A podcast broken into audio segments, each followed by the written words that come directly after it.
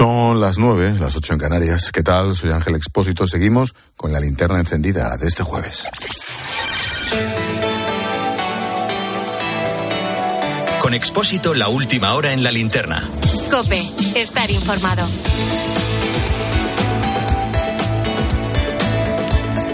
Te resumo la actualidad del día en varias claves. Primera, investigadores de Estados Unidos han desarrollado una vacuna universal contra la gripe.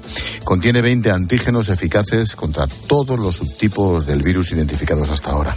De momento se ha experimentado en animales y se basa en la tecnología del ARN mensajero, la misma que se utilizó en las primeras vacunas contra el COVID. Ahora se debe probar en humanos para comprobar posibles efectos adversos y la duración de su inmunidad.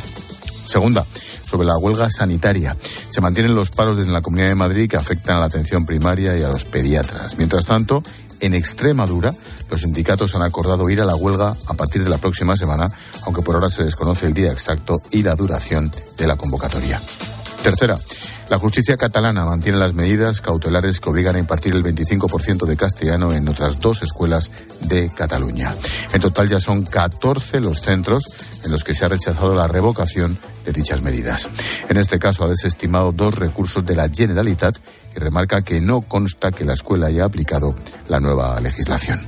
Y cuarta, fuera de España es noticia el enfrentamiento de centenares de chinos con la policía a las puertas de una fábrica de productos Apple. En las redes sociales están circulando vídeos de manifestantes lanzando vallas, auténtica batalla campal contra los agentes vestidos con trajes EPIs.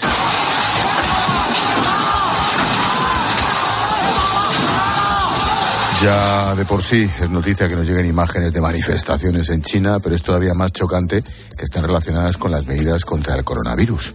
Las protestas han tenido lugar en Zhengzhou, donde han sufrido un rebrote de COVID.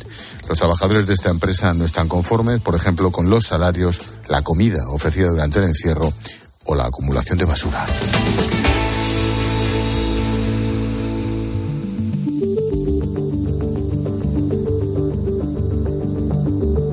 Escuchas la linterna. Con Expósito. Cope, estar informado.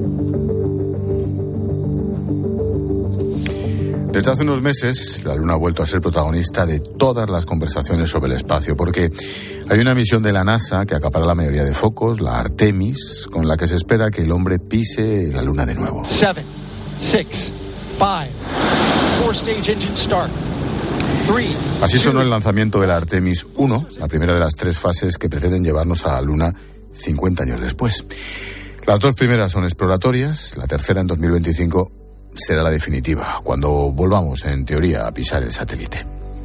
Esta misión de la NASA no será la única prevista para los próximos años. Ir a la Luna podría convertirse en algo habitual y algunos de sus astronautas podrían ser español. Sí, es sin duda uno de los titulares científicos del año. España tiene dos nuevos astronautas, los primeros desde hace 30 años. La Agencia Espacial Europea anunciaba ayer en París la nueva jornada de astronautas, algo que no sucedía desde 2009. Son cinco titulares y 11 reservas. This is our 2022 class of ESA astronauts. Pablo Alvarez Fernandez, Sara García Alonso, Pablo Álvarez y Sara García, los dos de León. Ya es casualidad.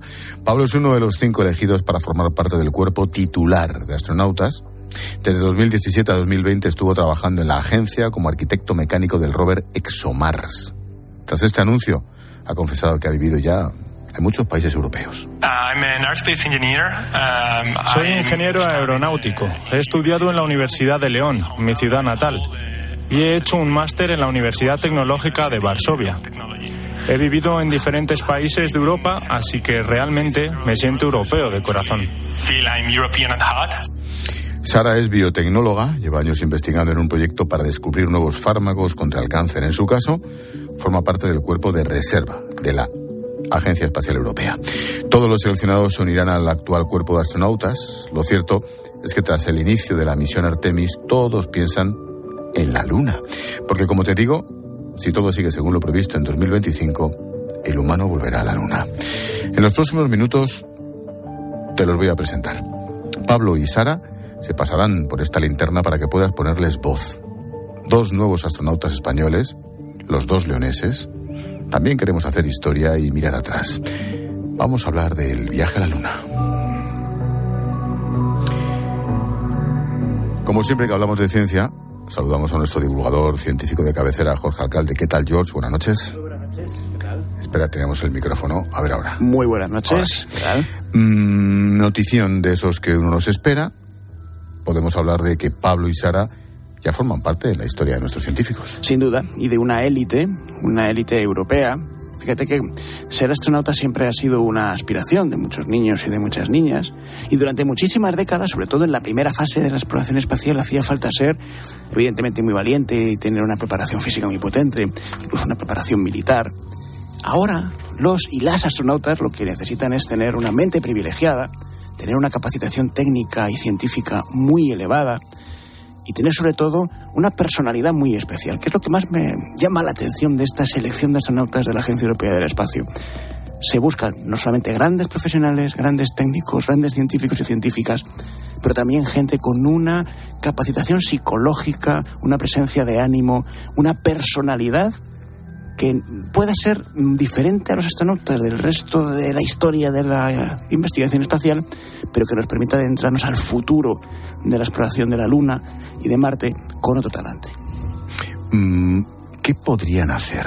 ¿Podemos verlos en la Luna, efectivamente, o nos hacemos Bueno, no, eh, están mucho más cerca de estar en la Luna que tú y que yo y que cualquier otro mortal, eh, porque efectivamente forman parte de esa selección de eh, profesionales que van a estar en la lista de espera para futuras misiones. No todos, no todas van a tener una misión asignada, seguramente. Tampoco pasa nada porque hay mucho cuerpo científico y técnico alrededor de las misiones. No hace falta estar dentro de la nave para ser un héroe. Pero sin duda las próximas misiones empezarán a pedir candidatos entre estos científicos, entre estos técnicos, entre estos eh, expertos profesionales. ¿Y por qué no? Alguno de ellos puede ser alguno de estos dos españoles y estar en alguna de las próximas misiones a la Luna, ¿por qué no? Vamos a conocerlo. Por supuesto. Pablo Álvarez, astronauta, ¿qué tal? Buenas noches. Hola, buenas noches. Oye, Pablo, tienes 34 años, eres de León, ingeniero, súper europeo. ¿Cómo mola esto, no, tío? Permíteme que empiece así porque estoy flipando. Tienes que estar encantado, ¿no? La verdad es que sí, la verdad que, que es un sueño que se ha convertido en realidad. Y, y súper contento, súper feliz. Y empezando a asimilarlo, que no es fácil. Oye, mmm, durante tantos años que llevas estudiando, formándote, preparándote, ¿siempre quisiste ser astronauta o siempre quisiste conseguir algo tan difícil? ¿Cuándo te dio, ¿cuándo te dio por esto? A ver, la, la verdad que es algo que no te planteas como una opción realista nunca, casi hasta los tres últimos meses, cuando hemos ido avanzando poco a poco en el proceso. Eh, pero, pero anteriormente es eso, es un, es un sueño. Eh, no, hay, se presenta tanta gente y, y, hay tantos buenos perfiles que, que te gustaría ser tú el elegido, pero te parece imposible. Claro. Oye, tengo, tengo una sorpresa para ti, ¿vale? Sí. Escucha porque yo creo que te va a gustar. Escucha, Pablo. Sí, sí, porque la determinación que ha demostrado eh, ya en el instituto y, al salir del instituto, yéndose a Polonia y, y, con una idea y un objetivo en la vida, está claro que sí. Y quizás no solo la Luna, porque hablaban también del proyecto de Marte, ¿no? Más complicado y espero que no se vaya tan fuera por culpa mía. Antonio Olazábal dio clase de biología al astronauta Pablo Álvarez en primero y segundo de bachillerato en el Instituto de León eras de Renueva. ¿Qué recuerdos, no, Tronco? Uf, pues además le, le, he reconocido la voz. Me acuerdo perfectamente de él, es, es, de los mejores profesores que he tenido y le recuerdo con, con mucho cariño. Era exigente también, ¿eh? Seguro, hombre, es que si no, no sería buen profesor, seguramente, ¿no? Es, es verdad, es verdad. Eh, pero lo que más destaco de él era la pasión que tenía cuando, cuando enseñaba. Oye, mmm, le hemos preguntado, oye, ¿le veis? ¿Tú crees que llegará a la Luna? ¿Será un tío capaz de esto y tal? Y me dice, hombre, por supuesto que sí, a la Luna y déjate que no se vaya más lejos todavía, que hay más misiones, ¿no? Nos ha recordado que abría la carpeta del año 2004 cuando se enteró de la noticia y que allí aparecías tú con el resto y que en tus notas lo normal eran nueves y dieces. ¿Eres muy inteligente o era muy empollón? Una de dos. Eh, bueno, era muy buen profesor. Entonces era, era más fácil aprender lo que nos enseñaba y sacar buenas notas. Eh, pero de verdad que, que, no somos personas extraordinarias, somos personas ordinarias con experiencias extraordinarias que podemos tenemos la oportunidad de vivirlas. Claro. Y, y, creo que en, todas las clases en las que he estado ha habido alguien que ha sacado mejores notas que yo, de verdad. Bueno, también te educó en la modestia, eso también te honra a ti y a, y a tu maestro. Antes decíamos, Pablo, que, los que hemos visto la carrera espacial, la primera, la, la, la, misión de Apolo, cuando éramos niños, tenemos una imagen de los astronautas pues a lo mejor eh, más unida a la aventura, a la épica, a, a, la, a la valentía, también al esfuerzo militar, ¿por qué no? Los astronautas, las astronautas hoy en día son otra cosa. ¿Qué diferencias hay en la formación de alguien como tú hoy en día de la formación que hizo falta para, por ejemplo, iniciar las primeras misiones Apolo? Eh, pues las primeras misiones solo buscaban pilotos de caza que estuvieran físicamente eh, perfectos, que, bueno, la imagen que tenemos típica, ¿no? De, de, de Buzz Aldrin, de Neil, Neil Armstrong, de, bueno, gente súper competitiva y, y, eso ha ido cambiando. Cada vez eh, se han incluido primero especialistas de misión en la NASA que eran encargados de, realizar, pues una, bueno, eran gente muy especializada en un tema concreto. Y luego ha empezado a haber ingenieros, eh, se incluyeron por fin mujeres eh, y, y ahora es un espectro súper amplio. Y en la NASA también han volado incluso profesores ha habido, ha habido de, de todo. Mm, eh, dime, dime, perdona, Pablo, que te he cortado. Eh, sí, ¿no? Y, y la ESA en, en, esta, eh, en esta selección ha ido un paso más allá. Es el primer, la primera clase de astronautas eh, en la que hay ocho mujeres, ocho hombres y además un astronauta con una discapacidad, un compañero británico que se ha amputado eh, a través de la rodilla y va a hacer un estudio de, viabilidad. Y en mi caso también sucede que tengo un problema de, de movilidad en el pie izquierdo que en otras ocasiones me hubiera eh, hubiera evitado que, que, yo pudiera aplicar siquiera a esta posición y, y, al final, ya que la ESA ha abierto un poquito más el abanico de, de gente que buscan, he podido aplicar Qué y bueno. aquí estoy. Qué bien. Oye, mm, ¿hace falta estar en muy buena forma física? ¿Sois unos máquinas? Hace falta estar en buena forma física. Lógicamente. Pero lo que es más bien desde un punto de vista de salud. De, bueno, van a invertir mucho dinero en nuestra claro. formación y, y, tenemos que mantenernos sanos claro. muchos años para, para poder eh, al menos volar un par de veces. Claro, para que seáis rentables, entiéndaseme la frase, claro. pero es así. Eh, vamos a comprobar si siempre has sido un tío más o menos en forma física. Tengo otra, iba a decir putada, tengo otra faena para ti, Pablo, escucha.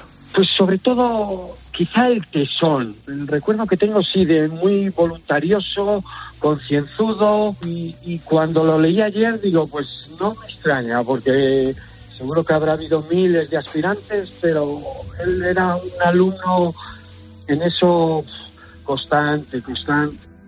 Luis Carlos era tu profesor de educación física en cuarto de la ESO, no te digas. ¿Estar de acuerdo? ¿Siempre has sido muy constante hasta cabezón, Pablo? Sí, sí, sí, somos, somos, y bueno, los dos, Sara y yo, los dos que han seleccionado, creo que somos bastante constantes y cabezones. Y, y cada vez que vemos un problema o un, un límite, o pues intentamos superarlo eh, como sea. Jorge. Y me acuerdo también muy bien de Lucho, bueno, y alguna faena que le hicimos. Sí, no, imagino, a, pobre. imagino. Sí, Por, sí. A ver, vamos. A, no, no, no, no, no, no, no. Ahora no me lo dejas así. Por ejemplo. Bueno, eh, recuerdo una vez que se dejó la jaula de balones abierta en cuarto de la ESO y había un montón de balones de voleibol, no sé, 40 o 50. Y en el pabellón empezamos todos, todos los chavales a darles patadas a los balones, pero todos a la vez y imagínate 50 balones volando, pues, bueno, de loco, si entró él, nos dio una voz y salimos corriendo y le dejamos al pobre los 50 balones ahí votando para que los recogiera. Qué gozada. No, ya pas pasaremos este audio a tus superiores en la agencia europea para que vean sí, lo que han fichado. Sí, sí. Para que vean lo que han fichado. Eso no estaba en el currículum. Eso no estaba, eso no estaba, pero bueno, alguna trastada de vez en cuando el joven. Pablo, yo, yo, yo soy madrileño. Tengo que decir que estoy un poco celoso, poco mosqueado, porque siempre nos Y, hemos y a- jactado. y admirando también. Sí, ¿eh? por supuesto, Sí, sí, pero dice porque siempre, siempre, siempre nos hemos jactado de eso de Madrid al cielo, ¿no? Y ahora resulta que los dos astronautas españoles sois de León. Mm, ¿Qué tiene León? ¿Cómo ha sido esa educación? ¿Qué, qué ha pasado para esa que no puede ser una coincidencia? Tiene que haber algo en el agua, no sé, no sé qué ha pasado eh, para que los dos seáis de ese maravilloso lugar de España. Sí, ¿no? De, de Madrid al cielo y de León a la luna, que lo he leído hoy por algún sitio también.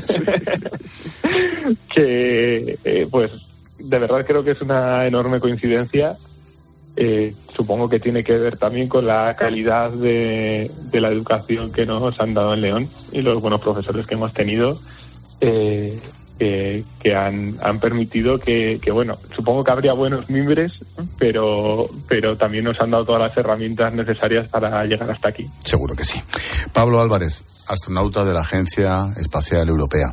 Enhorabuena, gracias y en lo que nos toca estamos muy orgullosos de vosotros. Gracias Pablo y suerte. Muchas gracias. Adiós amigo, buenas noches. Sara García forma parte del cuerpo de reserva de la Agencia Espacial Europea. Tiene 35 años, es biotecnóloga, lleva años intentando descubrir nuevos fármacos contra el cáncer en el Centro Nacional de Investigaciones Oncológicas. Sara, ¿qué tal? Buenas noches. Hola, buenas noches. ¿Qué hace una investigadora oncológica en el espacio? Buena pregunta. Esto ha sido posible en parte gracias a que la Agencia Espacial Europea ha decidido abrir un poco el tipo de perfiles que, que buscan.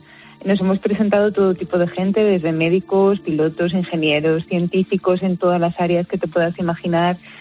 En mi caso, eh, nunca quizá me lo había planteado de, de manera seria, porque mi área de, de- mi área profesional dista mucho del sector espacial, pero a la hora de, de- de ver la propuesta, de ver las características que, que buscaban en un astronauta, resulta que todas mis experiencias en laboratorios científicos me habían equipado de alguna forma con las habilidades que un astronauta tiene que desarrollar.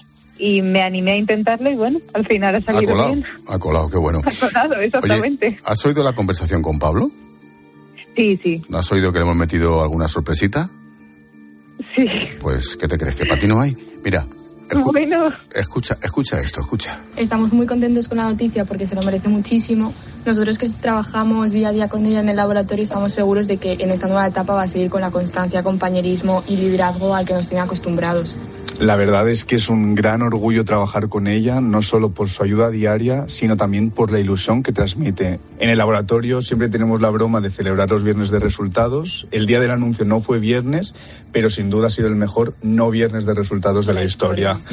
Felicitarla de nuevo y desearle lo mejor en esta nueva etapa. Felicidades, Felicidades, Sara. ¿Quiénes son? ¿Quiénes son? son mis niños, mis estudiantes de doctorado. ¿Y quiénes Que son? No puedo estar más orgullosa de ellos. ¿Cómo se llaman? Gonzalo y Laura. Gonzalo y Laura. Oye, mm, Gonzalo, Laura, ¿y tú qué buscáis? ¿Qué estáis investigando en el CENIO? Buscamos mm, nuevos fármacos para atacar dianas que ya hemos eh, determinado en mi laboratorio que son importantes en cáncer de pulmón y de páncreas. Hemos visto que hay ciertas proteínas que si las eliminamos conseguimos que los tumores de pulmón se hagan más pequeños.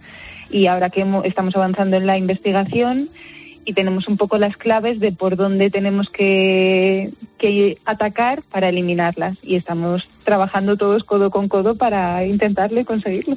Qué bueno. ojalá sea así. Fíjate, Sara, que yo siempre he pensado que la solución a los grandes problemas, sobre todo en el mundo, en el mundo de la biomedicina, ¿no? nunca se sabe dónde puede estar. Se han encontrado pues medicamentos en las plantas, en el fondo de los océanos, en la sangre de animales. Y la ciencia va a buscarlos también en el espacio. Por lo menos va a utilizar el espacio para mejorar nuestro conocimiento de cómo se comportan algunas moléculas. ¿Qué crees tú que puede aportar una misión en la que tú pudieses ir, por ejemplo? ¿Qué podrías esperar que aportase a la investigación de algo como el cáncer? Se hacen muchísimas misiones que están relacionadas con, con temas biomédicos, entre ellos eh, el cáncer, porque poder llevar a cabo investigación en microgravedad te permite llegar a unos niveles que en la Tierra, por cuestiones obvias, no, no se pueden desarrollar. Entonces, por ejemplo, eh, de cara a la investigación en vacunas, eh, la ausencia de, gravedad hace que los virus sean más virulentos y se puede in, investigar en mayor profundidad ese tipo de temas. En nuestro caso, que trabajamos también en biología estructural, en microgravedad se podrían generar cristales de proteínas de mayor resolución. Hay múltiples aplicaciones de, que se podrían hacer desde la Estación Espacial Internacional. Y de hecho, simplemente los propios astronautas que van allí ya son sujetos de muchísima investigación en temas de salud, claro. de envejecimiento, de cómo funciona la estructura ósea, muscular. Es muy interesante pues te seguiremos la pista. Sara, que tengas muchísima suerte y que como hasta ahora cumplas siempre lo que has conseguido. Estaremos muy atentos a, a tu vida. Sara, astronauta, que tengas suerte. Gracias. Muchas gracias. Adiós, buenas noches.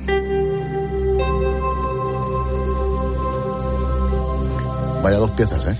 Vaya dos piezas, qué orgullo y qué, ¿Y camino qué, más largo qué, qué todavía, ¿eh? Porque, porque el camino no va a ser fácil, sí, sí, sí, pero, pero tienen una preparación excepcional para dar los siguientes pasos que van a tener que dar.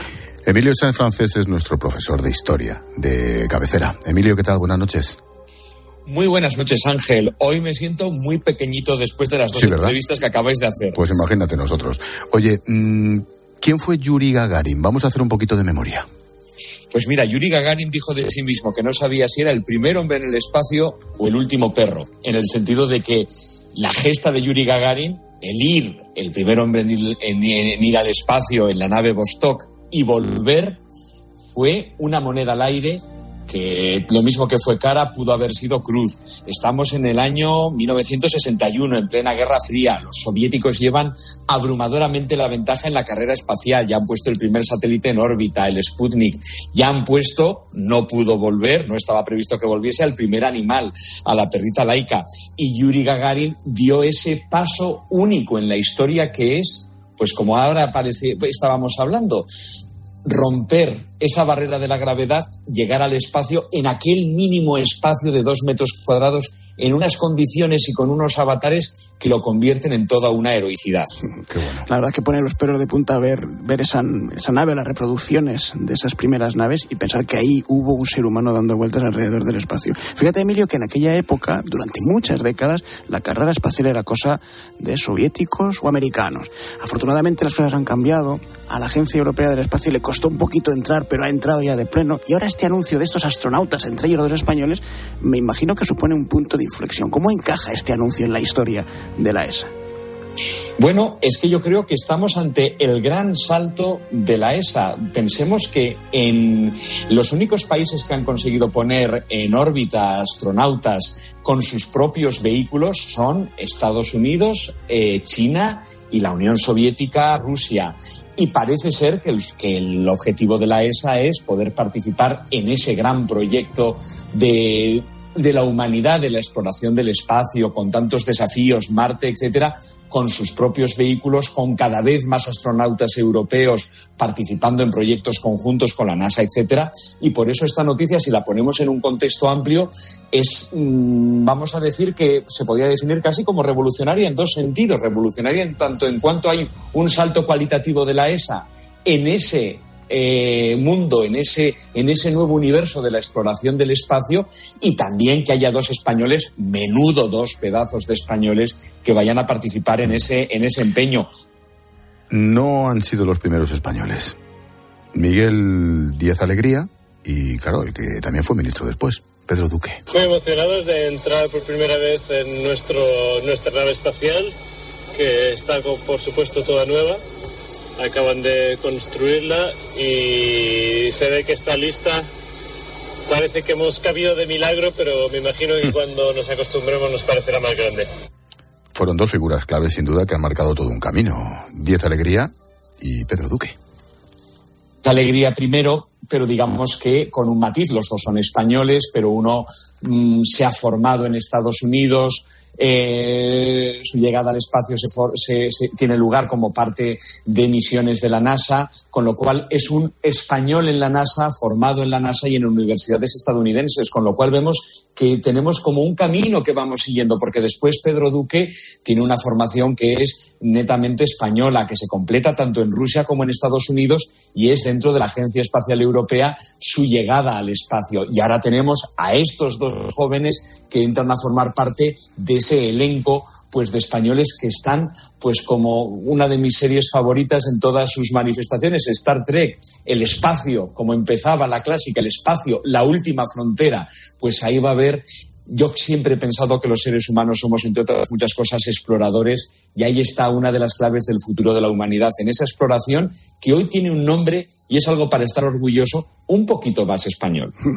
Y hablando de futuro, precisamente, de la humanidad, eh, y si hacemos un poquito de prospectiva, tú lo has dicho antes, hay un punto de inflexión, la nueva exploración espacial va a ser más internacional, posiblemente más colaborativa, bueno, yo soy un poquito más escéptico, tengo que reconocerlo, y al final me temo que las tensiones van a seguir existiendo y que me temo que la bandera nueva que se ponga en Marte, pues va a ser muy difícil que no tenga pues los colores de la de China o la de Estados Unidos, pero bueno, pero tú cómo lo ves, tú cómo ves el futuro de la exploración después de un anuncio como el de esta semana, cómo podemos avanzar esa segunda ola, vamos a llamarlo, de la exploración de la Luna.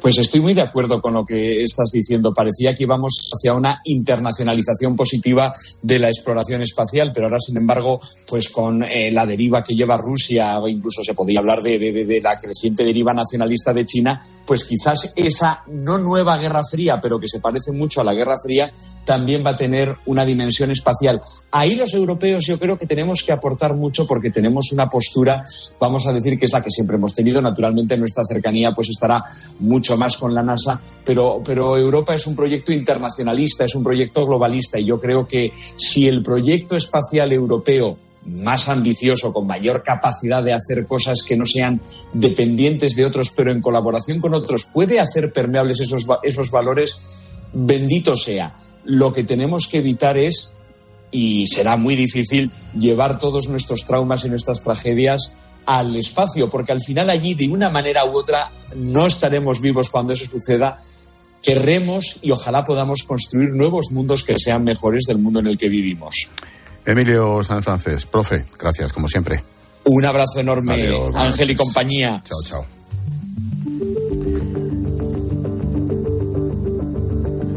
Pues hemos conocido un poquito, habrá que seguir la pista a estos dos, a Pablo, a Sara, los protagonistas de la semana los nuevos astronautas españoles de la Agencia Espacial Europea, los primeros españoles astronautas en 30 años. Sin duda una noticia para la historia. Sí, y lo que queda, nos van a dar muchas más noticias cuando sean preseleccionados, cuando ojalá se les asigne una misión, cuando les veamos con ese traje de la misión y esas siglas que suelen poner las nuevas misiones y veamos, su foto. Ojalá cuando los veamos dentro de la nave despegar y ojalá, ojalá pudiésemos contar el nombre de Pablo o de Sara pisando la luna con una bandera de, león. ¿Por qué no? Claro que sí. Gracias, George. Pasa buena noche. Hasta Estás escuchando la linterna de Cope. Y recuerda que si entras en cope.es, también puedes llevar en tu móvil las mejores historias y el mejor análisis con Ángel Expósito. Una noche de acción sin freno para llevar a Keanu Reeves al límite. Reacción en cadena. Su experimento ha escapado a su Y Speed máxima potencia. Nadie saldrá de ese autobús. Dos de Keanu Reeves. El sábado por la noche en 13. Este noviembre el mundo cambiará para siempre, al menos el mundo de los seguros, porque si cambias tu seguro de coche a línea directa te daremos una oferta que nadie podrá batir, pero nadie en nadie. Te bajamos el precio de tu seguro de coche y tienes un todo riesgo a precio de terceros. Ven directo a lineadirecta.com o llama al 917-700-700. El valor de ser directo. Consulta condiciones. Solo hasta el domingo, en el Black Friday total del Corte Inglés, tienes este aspirador de escoba recargable Dyson V15 Direct, que antes costaba 699 euros por solo 579. Solo en el Black Friday total del Corte Inglés, en tienda, web y app.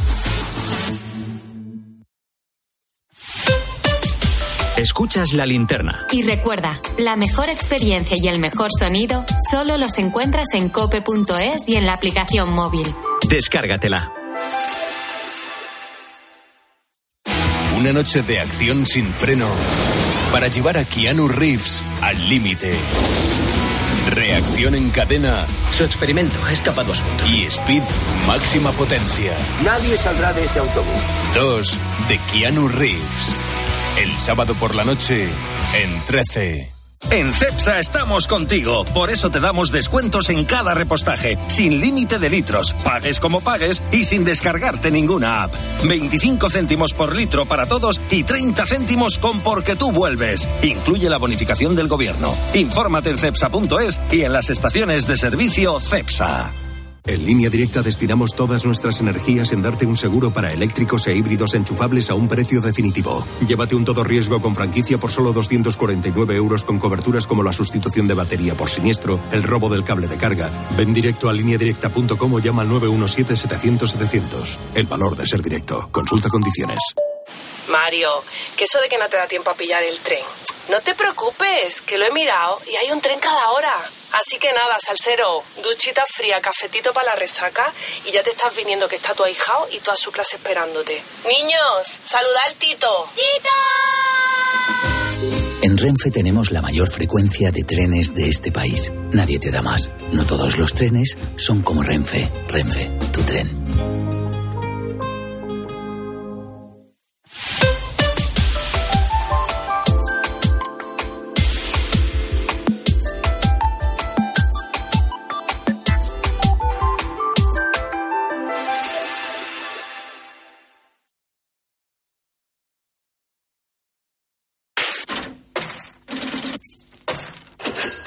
Expósito.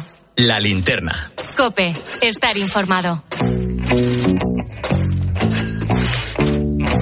Como era de esperar, el Congreso ha aprobado los presupuestos del Estado con mayor gasto social de la democracia, así lo venden. Las mayores partidas están destinadas a las pensiones, al sueldo de los funcionarios, a las comunidades autónomas, sobre todo a una, claro, ya te imaginarás. Pedro Sánchez los ha celebrado a la salida del hemiciclo. Hoy, a pesar de todo el ruido, se han aprobado los terceros presupuestos generales del Estado en esta legislatura, algo que no ocurría desde hace muchísimos años en nuestro país, unos presupuestos necesarios, imprescindibles para proteger a la mayoría social de nuestro país y continuar ejecutando los fondos europeos y continuar creciendo y creando empleo, y finalmente la estabilidad política que garantiza que garantizan estos presupuestos. En fin, creo que es una muy buena noticia Pilar García de la Granja, buenas noches. ¿Qué tal Ángel? Buenas noches. Hoy en unos minutos analizaremos en profundidad estas cuentas marcadas por las cesiones a los socios y sobre todo a Bildu y a Esquerra, claro. Bueno, lo acabamos de escuchar al presidente del gobierno, ¿no? Que sobre todo propaganda habla de estabilidad eh, que dan los presupuestos generales del Estado, pero lo que dan es eh, la sensación que todos tenemos de un zoco como nunca antes habíamos visto, ¿no? Por esas cesiones, ya no solo en infraestructuras o económicas que vienen siendo tradicionales cuando tú eh, estás en minoría en el gobierno, sino cesiones de cambios fundamentales en muchas de las legislaciones, ¿no? Lo hemos visto con Cataluña y lo hemos visto con el País Vasco. ¿A cambio de qué? De esos votos. Continúa el Pleno en el Congreso. Está pendiente la aprobación del impuesto a las grandes fortunas, también los dirigidos a las energéticas, a los bancos. Este último, el impuesto a la banca, se ha aprobado en la misma semana que las ayudas a las hipotecas. La presidenta de la EB, Alejandra Quindelán, ha estado aquí con Herrera en COPE. No es el momento. Serán 3.000 millones menos de capital para la banca prestar y 3.000 millones menos de capital son 50.000 millones menos en crédito ¿no? en los próximos años. Es equivalente a 250.000 hipotecas menos. Además, es malo para los ahorradores. 6 millones en concreto de ahorradores, pequeños ahorradores españoles que tienen invertido eh, su dinero en acciones bancarias, entre otras cosas. Todo eso se va a ver afectado. Pilar, ¿el gobierno está pidiendo un doble esfuerzo a los bancos? Bueno, sí, claro. Y además eh, se lo ha explicado clarísimamente y nos lo ha explicado a través de los medios de comunicación porque son señores malos con un puro, ¿no?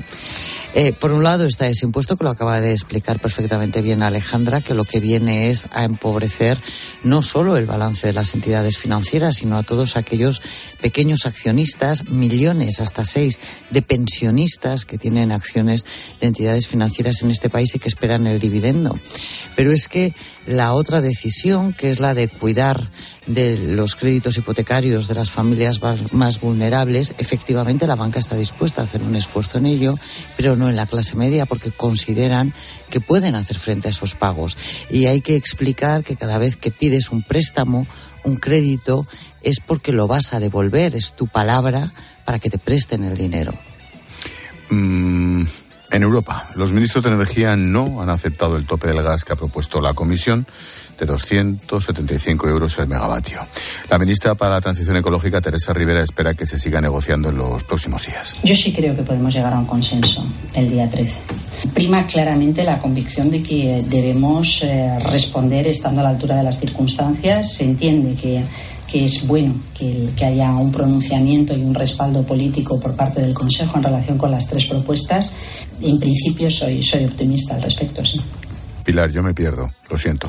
Bueno, es que llevamos cinco meses con esta película, ¿no? Y en Bruselas andan como pollos sin cabeza porque son 27 países que cada uno tiene una estrategia energética que para cada uno de ellos el sector energético es un sector fundamental de, de sus países, con unos sistemas eléctricos eh, que son estratégicos y por lo tanto eh, no se van a poner de acuerdo en algo que le puede venir bien al sur de Europa, pero que no le viene bien al norte de Europa, ¿no? Alemania, Holanda, Austria, eh, eh, Dinamarca, eh, todo Centro Europa, no, Polonia no están de acuerdo con poner un tope de gas que en España, porque tenemos menos problemas en estos momentos que ellos estamos dispuestos a sufragar, ¿no? Aquí van a hacer un kit kat por la vía de los hechos en la transición energética. Oye, de vuelta a casa, ya un mes de Navidad, seguro que muchas familias están empezando a mirar el precio de la cesta de la compra, quizás a comprar algo ya para congelar. La carne ha subido un 18%, el solomillo está a 27 euros kilo, se prevé que suba otros 3 en los próximos días. El turrón, un 15% más caro, claro, tal y como está el azúcar. ¿Qué podemos esperar, Pilar?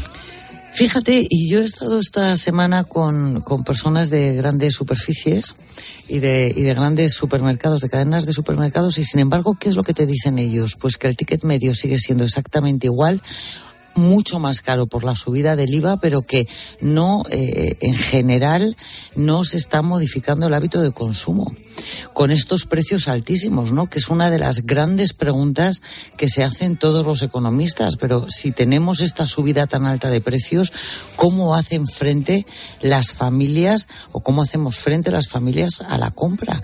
Y aparentemente o hay una bolsa muy importante de, de ahorro o, o es una de las cuestiones que nos en los próximos meses. Pero el ticket medio de las grandes superficies en España, de los supermercados, sigue siendo el mismo con un incremento en el IVA. Vamos, vamos con el invitado. Venga.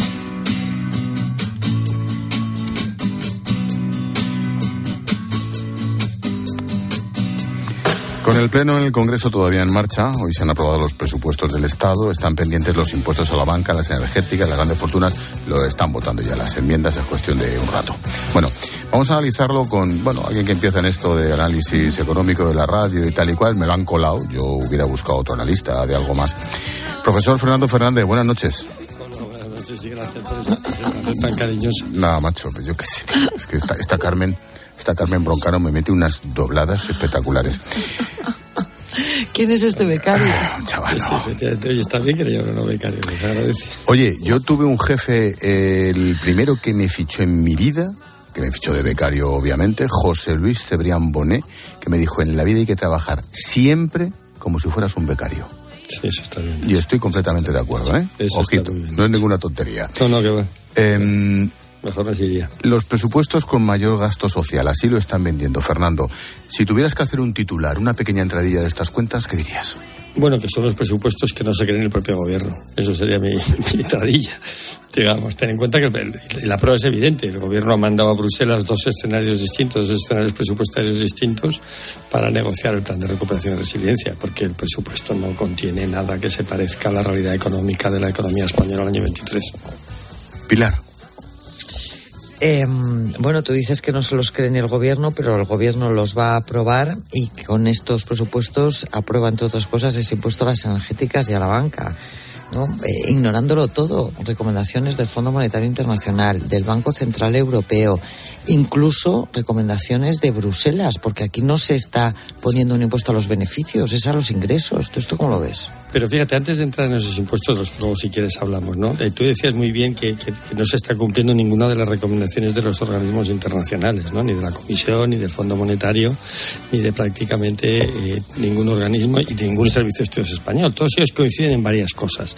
Que el cuadro macroeconómico es excesivamente optimista, que por tanto que la recaudación, fiscal sobre la que se alimentan esos presupuestos está inflada al alza que son expansivos en el gasto público cuando lo que se necesita es que los presupuestos no contribuyan a la inflación, es decir, que son inflacionistas eh, y que por lo tanto son unos presupuestos que no son sostenibles, que alimentan el incremento de la deuda pública y por lo tanto en algún momento pueden hacer poner en riesgo la financiación de la economía española y que veamos episodios de, fragilidad financiera indeseados y además no incorporan una serie de gastos, por ejemplo, que todos sabemos que van a suceder. Voy a poner dos ejemplos, ¿no? La, los famosos 20 céntimos de, de, subsidio a la gasolina y las ayudas al transporte público, etcétera, que expiran en teoría en diciembre y que nadie, yo no conozco ningún economista que piense que no se van a continuar, no están en los presupuestos. No, los de la gasolina igual los quitan para la mayoría.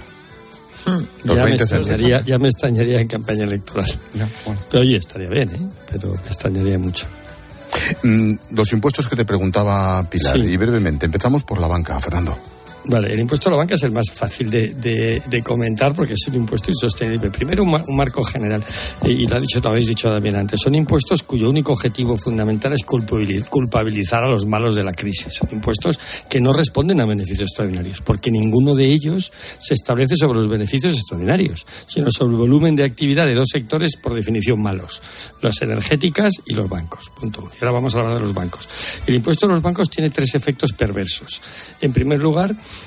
eh, dificulta que se ayude a los sectores vulnerables. Me hace gracia que se presente a la vez que, la ley de, ayuda a, los, las hipotecas de, la, vulnerables y clases medias, eh, o el acuerdo con, con, la banca, acuerdo entre comillas forzado, porque realmente lo que hace es dificultar que los bancos puedan tener capital disponible para acumular las pérdidas, porque al final de lo que se trata en esta ayuda a, a los hipotecados vulnerables es que los bancos renuncien a obtener determinados niveles de beneficios durante un periodo de tiempo para ayudar a que los hipotecados sigan pagando sus hipotecas. Pero claro, si disminuye los beneficios de los bancos, pues va a ser hay menos dinero para ayudar, para entender. Uh -huh. Y por lo tanto, eso eh, primer problema. Segundo problema, no es un impuesto sobre los beneficios, es un impuesto sobre la actividad. Se puede producir la paradoja que haya bancos con pérdidas o que bancos que tengan beneficios claramente menores de los, de los que se darían en otras circunstancias económicas porque aumenta el riesgo de, y por lo tanto los impagos, que tengan que pagar el impuesto. Es una de las cosas que más ha criticado eh, el, el Banco Central Europeo. Y es un impuesto que dificulta que los bancos sean sólidos y resistentes, que aumenten las provisiones, que es lo que nos garantiza que el sistema financiero, a diferencia de la crisis financiera, no contribuya a la crisis, sino que amortigue la crisis, que es lo fundamental. Es decir, son los impuestos, es un impuesto que va a hacer que, que el sistema financiero español sea menos sólido, menos sostenible y, por lo tanto, menos capaz de ayudar a la recuperación económica y el crecimiento. Pues estamos buenos. Mm. Y oye, eh, Fer, ¿qué, ¿qué, opinas de esto del impuesto a las grandes fortunas, a los ricos? Además de que es absolutamente populista, es terrible, ¿no? El pensar que ser rico es malo, bueno, cuando es que lo que cualquier persona es... normal quiere tener millones de ricos, no millones de pobres. Bueno, eso es además, ¿no? Pero tiene otro ejemplo, es un ejemplo curioso de qué bien se ponen los nombres a realidades diferentes. Lo que realmente es imponer el impuesto al patrimonio a las comunidades autónomas, eh, digamos, desleales, ¿no? Es decir, y, y la prueba son los números. Cuando uno hace este ejercicio, solo va a afectar a las comunidades autónomas, a, los, a las personas con patrimonio por encima de 5 millones que residan en Madrid y en, y en, eh, perdón, en Andalucía. Y, y luego a personas por encima de 15 millones que residan en Galicia. Es decir, que si, miramos cómo se va distribuyendo geográficamente este impuesto, pues tenemos una lectura de aquellas comunidades autónomas que este gobierno considera desleales y en el fondo es lo que está intentando restablecer el impuesto al patrimonio. Por cierto, este impuesto, como los dos anteriores, tiene un problema fundamental de seguridad jurídica. Es muy probable que estos impuestos, por el problema fundamental de su concepción, primero cómo se ha introducido, por la vía de una enmienda sin discusión, sin memoria económica, sin informe del Consejo Fiscal, sin informe del Consejo de Estado, eh, si nos, en contra del criterio del Banco Central Europeo, de la Comisión Europea. Eh, es muy posible que estos impuestos finalmente sean anulados por la justicia. Y, tendremos, y le están creando un problema al gobierno siguiente. El gobierno que venga tendrá que devolver la recaudación fiscal de estos uh -huh. impuestos. Y el gobierno lo sabe pero le importa, porque de lo que se trata no es de recaudar, sino se trata de recaudar Efectivamente. Votos. Te quedaba un pequeño análisis de las energéticas. Ah, bueno, este, este es otro ejemplo. Claro que la, crítica más sencilla que se puede hacer es que es un impuesto que me sorprende que la ministra Rivera, que habéis citado antes, sea favorable porque castiga las generaciones renovables. O sea, es un impuesto que desde la Comisión Europea se ha criticado duramente porque eh, lo que va a hacer es castigar unos supuestos beneficios extraordinarios definidos también sobre volumen de actividad que no distingue que se haya generado esa, eh, esa energía con fuentes renovables o con fuentes tradicionales. Es decir, es un impuesto que dificulta la transición energética, además de otras muchas cosas, y es un impuesto eh, que Además, va a dificultar también la incorporación del famoso el, precio del carbono, el derechos de emisión, que es lo que parece, desde todo punto de vista económico y político, que sería recomendable si de verdad nos queremos tomar en serio la transición energética. Pero otra vez, ¿cómo vas a imponer eso cuando las empresas ya se están apropiando una parte importante de su excedente? Y la ultimísima, la pregunta no es para un profesor de economía, sino para una tertulia política, pero ¿cómo me lo respondes en 30 segundos, por favor, Fernando? Es imposible hablar de presupuestos y no hablar del pacto con los independentistas? ¿Puede una cosa tener que ver con la otra? Bueno, esta es, esta es una, de las perversiones, yo creo, más importantes. Yo iba a haber hecho al principio, y me alegro que lo hagas al final, una lectura política de los presupuestos. Los presupuestos no se pueden entender desde el punto de vista económico. Estos son unos impuestos que, a diferencia de lo que se suele hacer en gobiernos de coalición, ¿no? que se negocian infraestructuras, ayudas económicas, ayudas a la inversión, eh, favorecer, eh, pues en el caso de Teruel existe, por ejemplo, yo pues una inversión en Teruel para favorecer la creación de empleo. Aquí son unos impuestos que básicamente se enmarcan en la ley del indulto, en la ley de la, en, la anulación del derecho de sedición y en la expulsión de la Guardia Civil, ¿no? Yo creo que esta es la lectura política importante que hay que hacer. Nunca antes había hecho pagado un precio político tan alto por unos presupuestos tan poco creíbles y tan inconvenientes desde el punto de vista de la política económica. Pues sabes qué, Estoy convencido de que habrá más sorpresas que no nos hemos enterado. Y si no, al tiempo. En ah, no, seguro. En unos días nos vamos enterando de la clavada, ya lo verás. Seguro que sí. Fernando Fernández, como siempre, hoy te toca el jueves también. Gracias. Gracias a vosotros. Cuídate, profesor. Beso.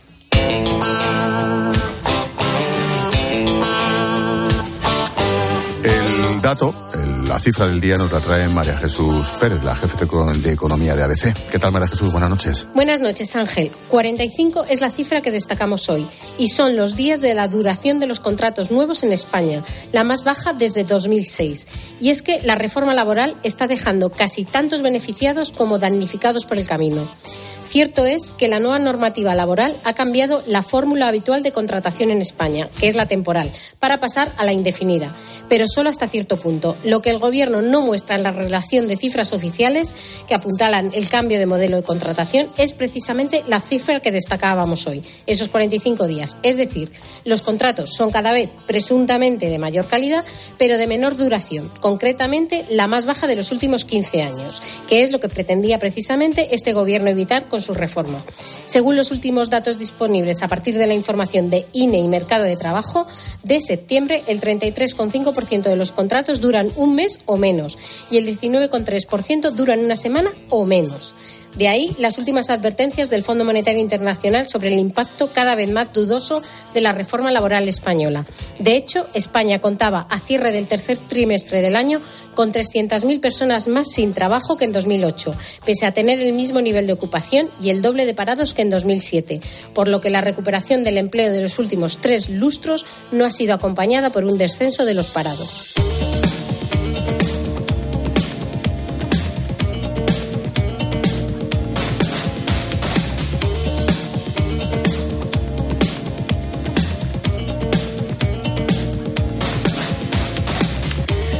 Cada jueves dedicamos este espacio en la linterna a los emprendedores en nuestro país.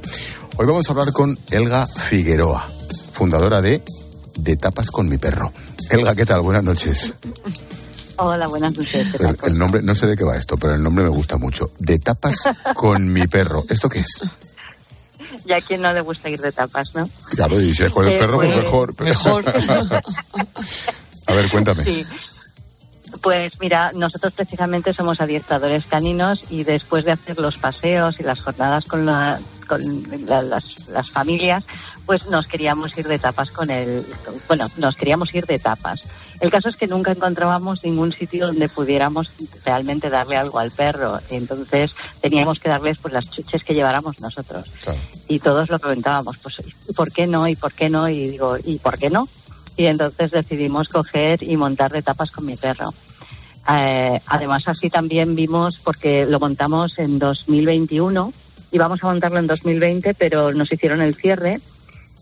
Y entonces en 2021 pensamos que sería también una buena manera de incentivar, ayudar y mejorar en el servicio de hostelería. ¿Y qué acogida está teniendo ahora que hablas de la hostelería entre los restaurantes, Elga? Pues mira, de momento nos han comprado 20 restaurantes en la comunidad valenciana hay algunos que están repitiendo. Me comentan que se les termina en menos de una semana lo que son los menús, lo que les ofrecemos de kit bienvenida. Dice, mira, dice, yo tenía miedo porque se me llevará al bar de perros.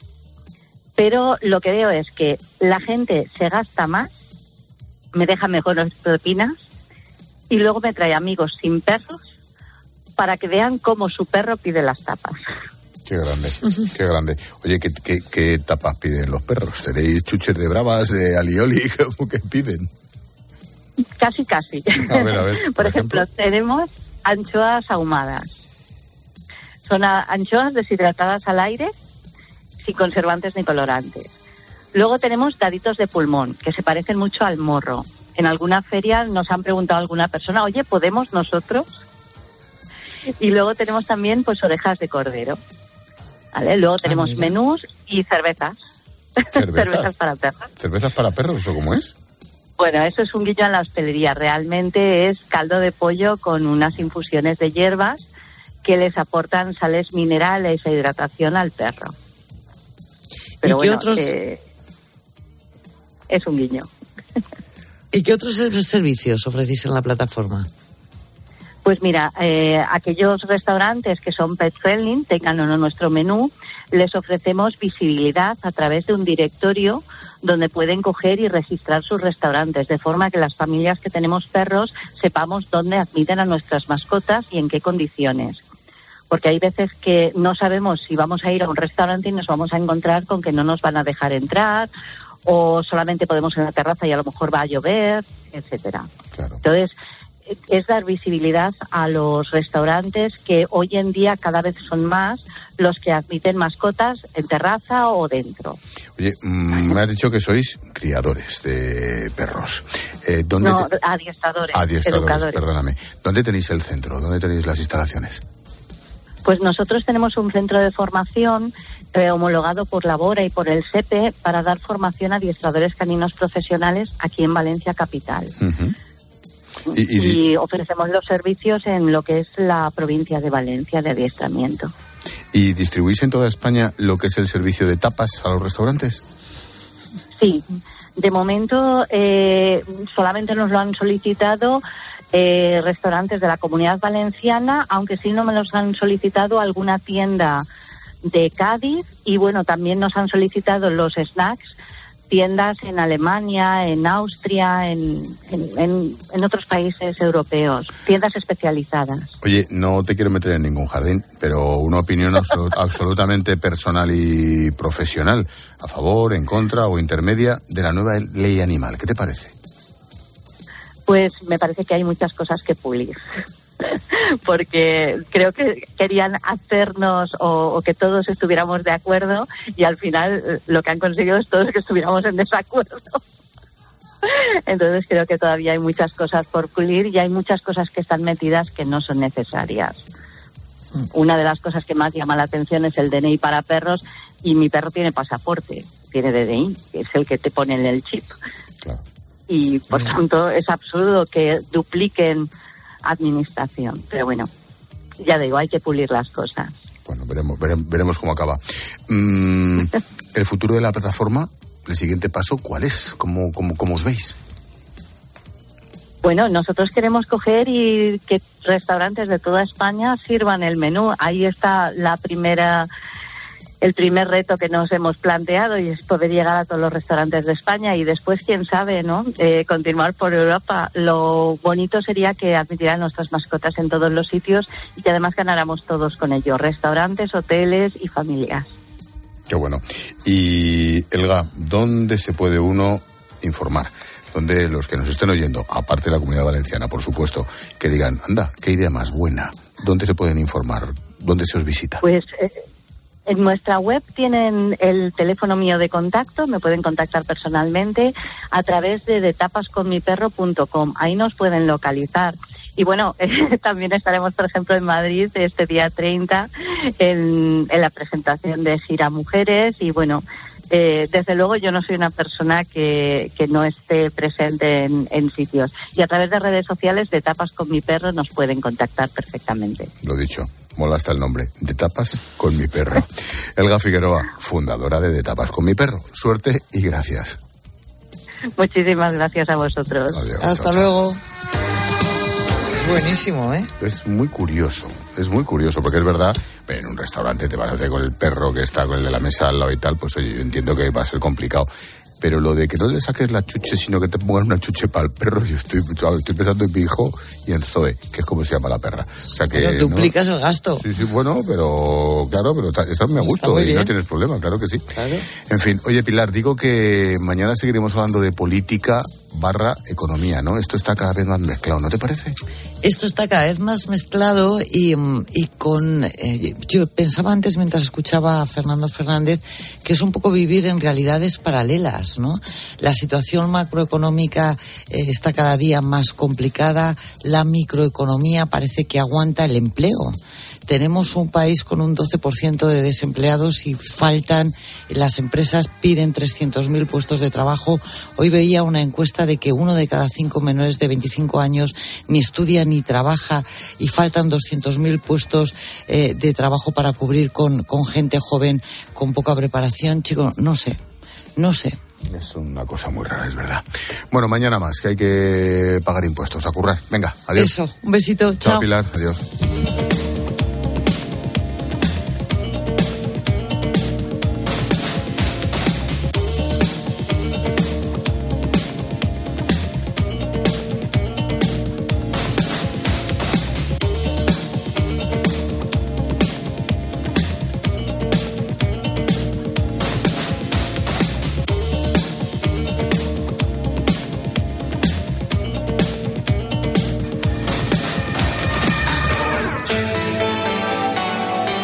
Expósito.